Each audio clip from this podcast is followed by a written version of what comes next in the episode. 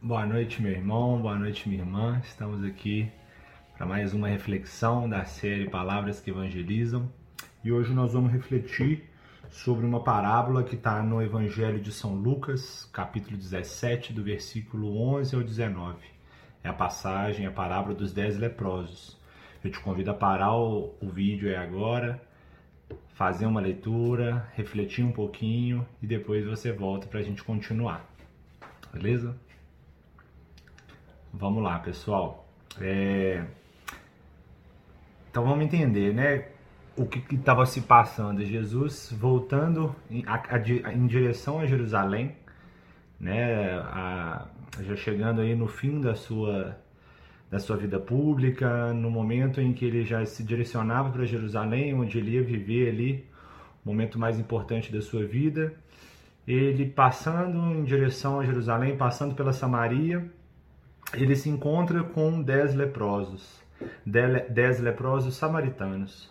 Os leprosos, só por terem né, a lepra, eles já eram pessoas isoladas da sociedade, pessoas que viviam à margem da sociedade, é, e ainda eram samaritanos, então de fato eram pessoas que não tinham ali relacionamento com aquelas pessoas que seguiam Jesus, com aquelas pessoas que eram né, as pessoas entendidas da lei, as pessoas entendidas sobre as Escrituras mas aqueles dez leprosos sabiam que Jesus era alguém especial, tanto que quando eles se referem a Jesus, ao vê-lo passar, ao saber que ele está passando, eles se referem a ele como mestre. Então eles falam: Jesus, mestre, tem compaixão de nós. Então eles viam ali aquela pessoa que teria compaixão daquela situação deles. Então isso já é maravilhoso, né? A gente vê quantas vezes é, as pessoas que estão numa condição pior, numa condição né, mais, mais triste mesmo da vida, o quanto eles têm mais facilidade para reconhecer o que é sagrado, o que é perfeito. Mas ao ter esse encontro com Jesus, Jesus vai dar uma única ordem para eles: vão até os sacerdotes. E, e, a passagem é muito legal porque ele fala: ide mostrar-vos aos sacerdotes. E não fala mais nada, ele não fala que eles vão ser curados, não falam nada. Ele simplesmente manda eles irem aos sacerdotes. E eles obedecem, eles obedecem porque eles entendem que aquele homem ali é um mestre, aquele homem tem palavras de poder, aquele homem sabe do que ele está falando, aquele homem poderia sim ter compaixão deles e é, gerar alguma transformação na vida deles. E o que eles fizeram, eles foram. Então eles obedeceram, né? Então eles escutaram um mandamento, eles escutaram a orientação desse Jesus e obedeceram. Porém, no meio do caminho, eles foram curados. Então, aquela lepra, aquilo que afastava eles da sociedade, aquilo que os incomodava, aquilo que os colocava à margem da sociedade, aquilo ali caiu por terra. A glória de Jesus, a glória de Deus fez, se mostrou ali na vida daquelas pessoas. E o quanto isso é maravilhoso e o quanto que isso é grande, porém aquelas, aqueles leprosos, né, apenas um voltou para agradecer. Os outros nove tiveram sim aquilo que eles queriam, que era a cura, mas apenas um voltou para agradecer. E quando ele, ele voltou, Jesus mesmo questiona e falou ali, e os outros não foram curados? E, e, e, não houve ali uma resposta daquele que, que, que voltou mas a passagem fala que ele né, caiu por terra e, e reconhecendo ali, né, com o gesto de, de se ajoelhar aos pés, reconhece que aquele ali é Deus e que aquele, aquele homem é quem merece a glória.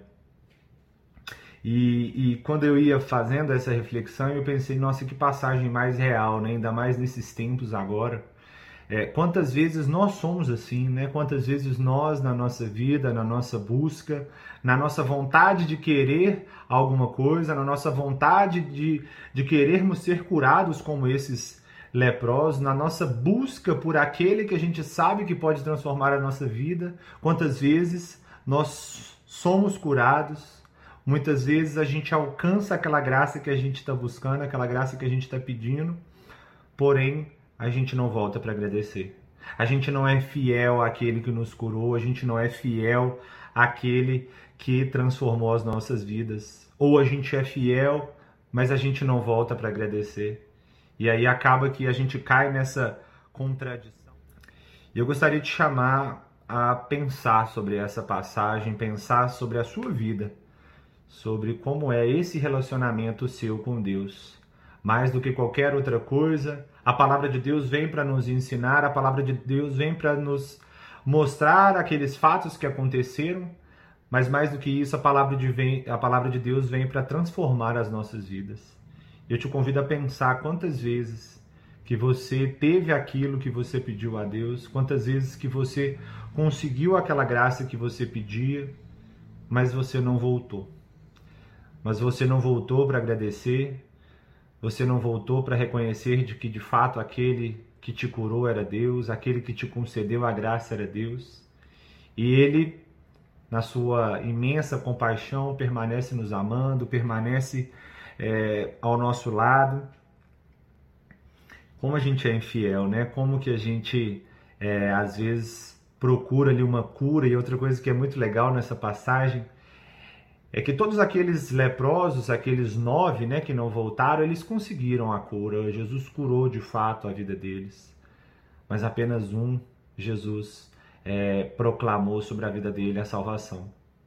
Isso é maravilhoso. E o que nós queremos? Nós queremos a cura, nós queremos alguma graça ou nós queremos a salvação que vem de Jesus? Ou nós queremos aquela salvação que só Deus pode nos dar? Eu te convido, meu irmão, minha irmã, a fazer essa reflexão.